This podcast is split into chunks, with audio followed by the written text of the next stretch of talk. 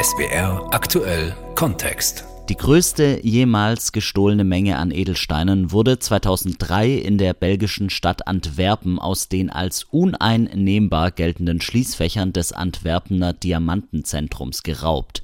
Vorausgegangen waren dem Coup zwei Jahre präzise Planung. Ein Fall wie aus einem Film. Sie hören den SWR aktuell Kontext beinahe brillant. Antwerpens Diamantenraub mit unserem Belgien-Korrespondenten Jakob Meyer. Die Beute war so groß, dass sie irgendwann aufhörten, weil sie gar nicht mehr alles tragen konnten.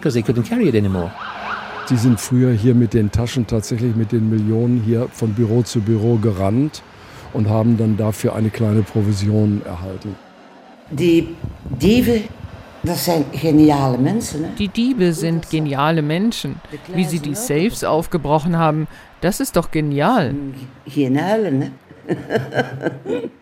In Belgien wird vor 20 Jahren ein Raubüberfall verübt, der mit Blick auf den Umfang der Beute und das dreiste Vorgehen der Täter an den Hollywood-Blockbuster Ocean's Eleven erinnert. Es ist die Geschichte eines fast perfekten Verbrechens. Sie spielt nicht in der Casino-Metropole Las Vegas, sondern in Antwerpen, der Welthauptstadt des Diamantenhandels. In diesem Fall müsste sie Nota Bartolo 7 heißen und sie ist wirklich passiert, nach dem Valentinstag 2003, einem Freitag.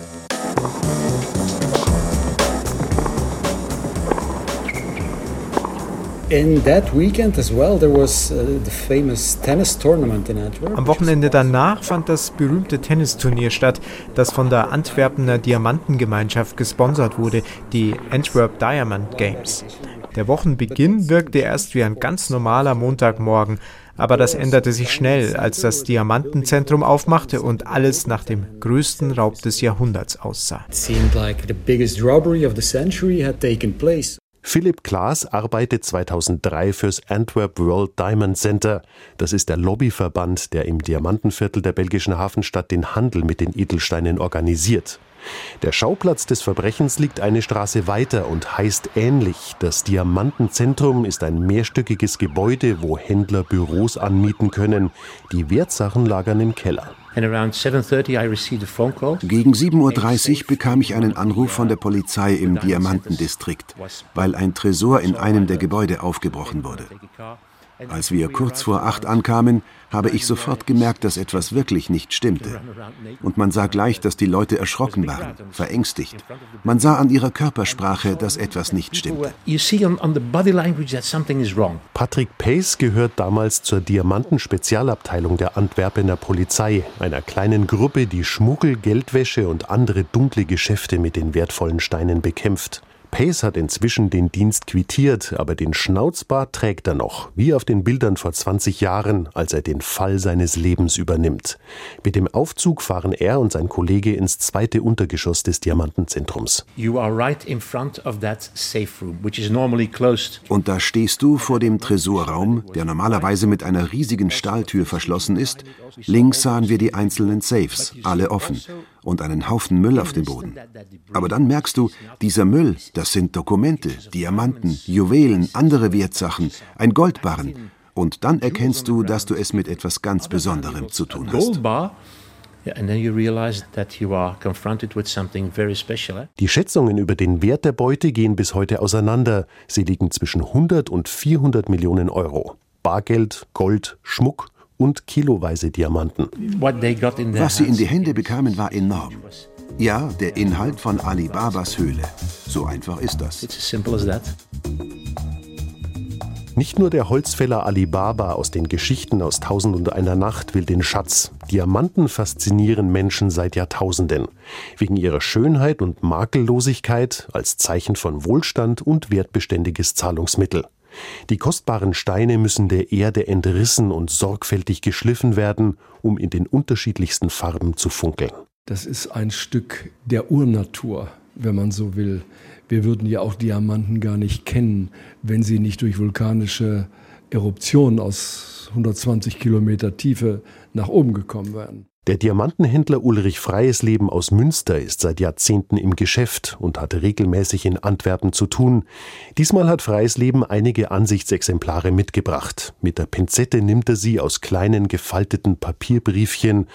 Der unbekümmerte Umgang mit der Ware täuscht. Was da so schön glitzert im Licht der Arbeitslampe, halb so groß wie ein Fingernagel, ist so viel wert wie ein Mittelklassewagen. Es hat auch die Möglichkeit, einfallendes Licht total zu reflektieren und beim Austritt aus einem geschliffenen Stein das weiße Licht in seine Spektralfarben zu zerlegen. Das ist das, was wir unter Brillanz, unter Feuer eines Steins verstehen. Sonderermittler Pace und seine Kollegen sehen langsam klarer, wie die Diebe am Wochenende nach dem Valentinstag 2003 in den vermeintlich sichersten Raum der Welt eindringen konnten. Mit Erfahrung, Können und Glück. Sie gelangen über eine Nebenstraße in die Parkgarage des Gebäudekomplexes und von dort ins Diamantenzentrum. Die Tresortür lässt sich nicht durch Sprengen, Hämmern oder Bohren überwinden wegen der Erschütterungssensoren. Die Täter schließen sie einfach auf. Der Schlüssel hängt in einer Abstellkammer neben dem Tresorraum. Sie kennen die Zahlenkombination. Den Magnetalarm an der Tür umgehen Sie mit einer besonderen Vorrichtung. Also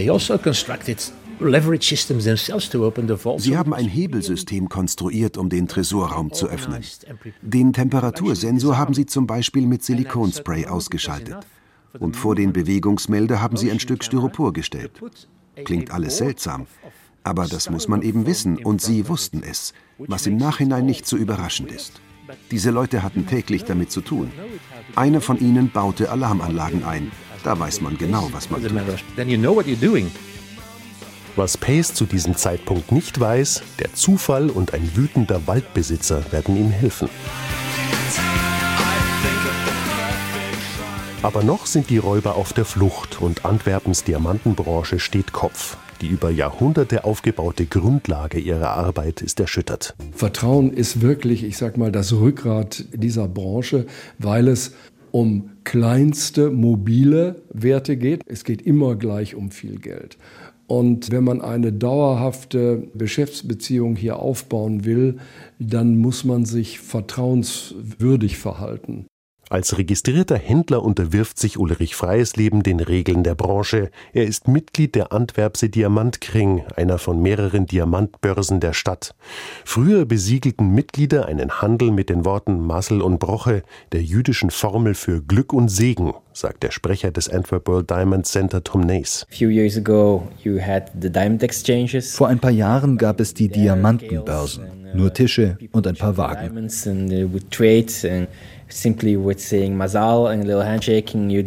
Und die Leute zeigten ihre Diamanten und handelten einfach mit dem Wort. Muscle und ein Händedruck und das Geschäft war abgeschlossen. Jetzt geschieht das mehr in den Büros, einfach aus Sicherheitsgründen. Also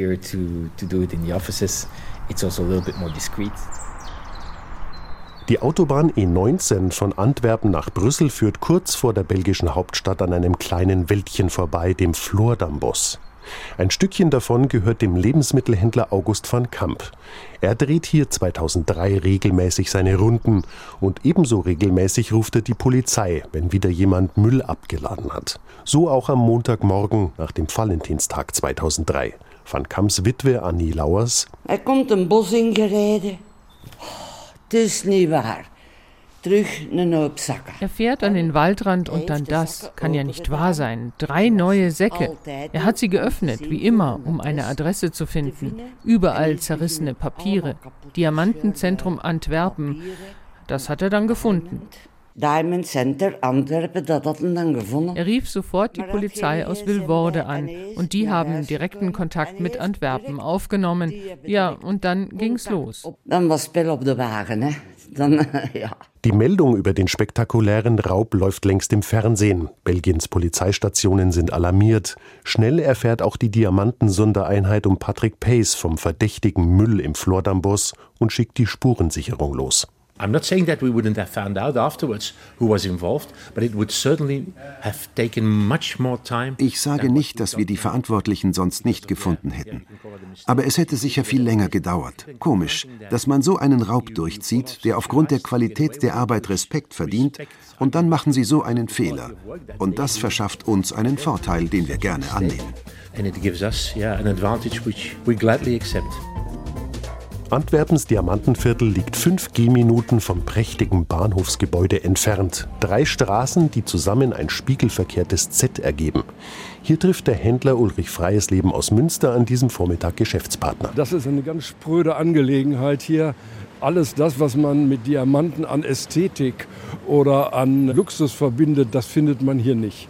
Das ist ein sehr businessorientierter Ort hier und aus Sicherheitsgründen gibt es auch keine Bäume und, und ähnliches. Dafür umso mehr Überwachungskameras in allen Ecken und Winkeln. Auf der Straße sind überwiegend Männer unterwegs, Inder, Ostasiaten. Einige Passanten tragen schwarze Anzüge und hohe Hüte.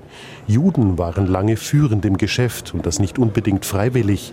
Im Mittelalter war ihnen das Handwerk verboten. Sie mussten sich auf den Handel verlegen. Über ein halbes Jahrtausend hinweg entwickelt sich Antwerpen wegen der direkten Verbindung zur Nordsee zum Zentrum des Handels mit und der Bearbeitung von Diamanten.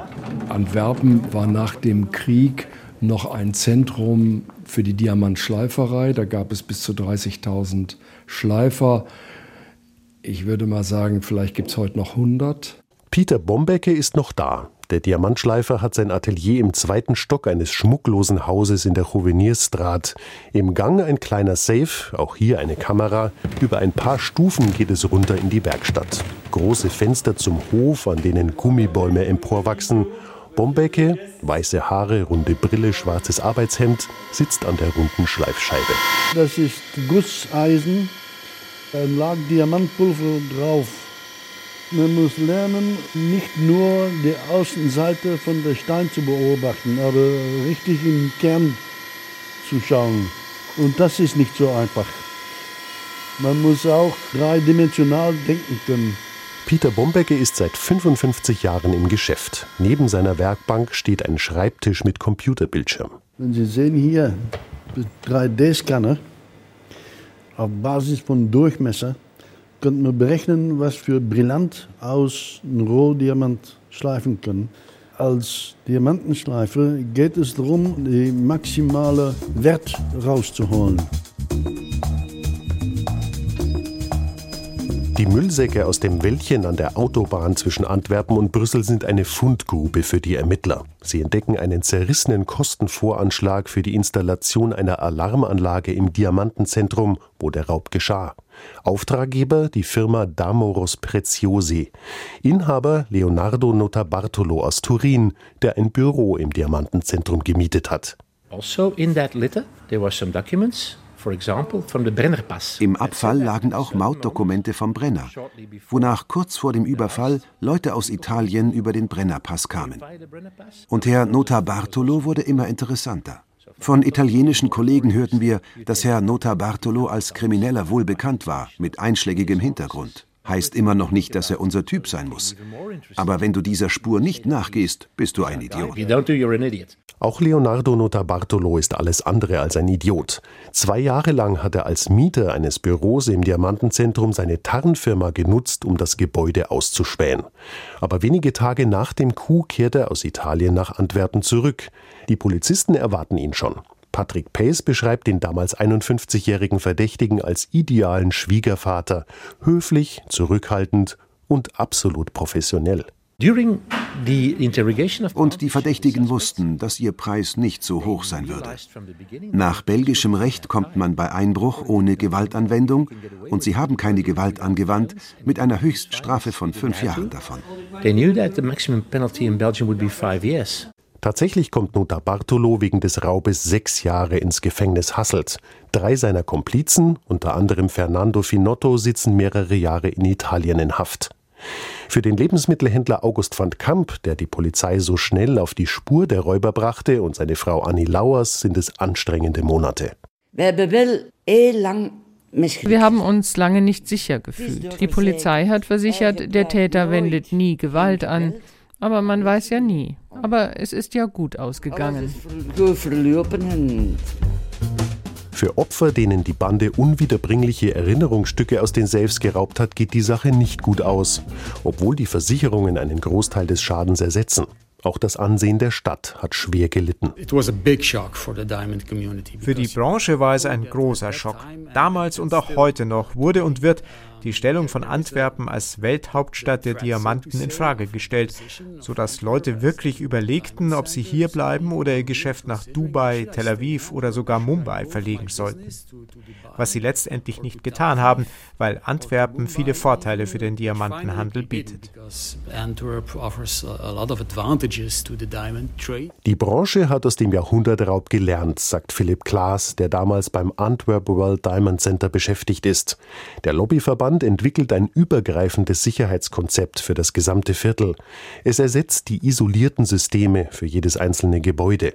Sie reden nicht gerne darüber im Diamantenviertel, aber so viel sagt der Sprecher des Antwerp World Diamond Center, Tom Nays, doch. Das ist eines unserer Hauptanliegen. Wir investieren ständig. Ich sage immer, das ist die einzige Straße, wo man den Weltfrieden findet. 70 Kulturen und Nationalitäten hier in der Straße. Sie arbeiten zusammen. Sie kennen sich. Sie leben zusammen.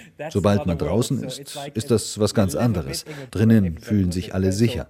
Die Gefahren kommen von außen. Und auch wenn der Jahrhundertraub keine Beschäftigten aus dem Antwerpener Diamantenviertel vertrieben hat, viele sind im Zuge der Globalisierung gegangen. Ulrich Freies Leben hat es über die Jahre miterlebt. Als ich damals Mitte der 80er Jahre hierher kam und wir dann Ende der 80er Jahre eine eigene Firma hier eröffnet haben, da haben wir damals noch 95 Prozent unseres Bedarfs als Diamantgroßhändler von geschliffenen Diamanten in Antwerpen gedeckt. Heute sind das nur noch 5 Prozent. Was immer noch gut gelaufen ist, ist das Geschäft mit Rohdiamanten hier. Die jüngsten Entwicklungen geben da eher zur Sorge Anlass. Noch werden nirgendwo so viele Edelsteine umgeschlagen wie in der belgischen Hafenstadt. 86 Prozent der rohen und 50 Prozent der geschliffenen Diamanten. Aber wie lange noch? Die Börsen im Diamantenviertel sind verwaist. Der Handel läuft längst elektronisch oder anderswo. Ja, und da sind wir schon wieder am Ende. Da sind wir schon wieder am Ende. Da ist dann die Polizeistation. Tatsächlich wenig spektakulär. Ja, ja. Das Bling Bling, was man mit dem Thema Diamant, das Luxusleben, was man damit verdient, davon sieht man hier nichts. Das ist so, ja. Die Shrubstraat markiert den Ausgang aus dem Herzen des Diamantenviertels. In der Nummer 9 befindet sich das Diamantenzentrum, Ziel des beinahe brillanten Coups von Leonardo Notarbartolo und seiner Bande vor 20 Jahren. Unser Hauptanliegen ist die Sicherheit unserer Kunden und ihrer Produkte, steht auf der Website. Kann sich ein solcher Raub also nicht wiederholen? Da sind sich die Fachleute nicht so sicher. The problem with security, and that's worldwide, das weltweite Problem mit der Sicherheit ist, dass man installieren kann, was man will. Es gibt immer Leute, die das umgehen können, weil sie es selbst eingerichtet haben oder wissen, wie es gemacht wurde. Du kannst dein Auto kontrollieren, wie du willst. Aber wenn jemand es wirklich haben will, dann kriegt er es auch.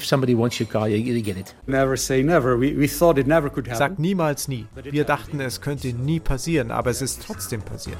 Also würde ich nicht wagen zu sagen, dass es nie wieder passieren wird. Uh, Von der Beute des Jahrhundertraubes fehlt bis heute jede Spur. Beinahe brillant. Antwerpens Diamantenraub. Das war der SWR aktuell Kontext mit unserem Belgien-Korrespondenten Jakob Meyer.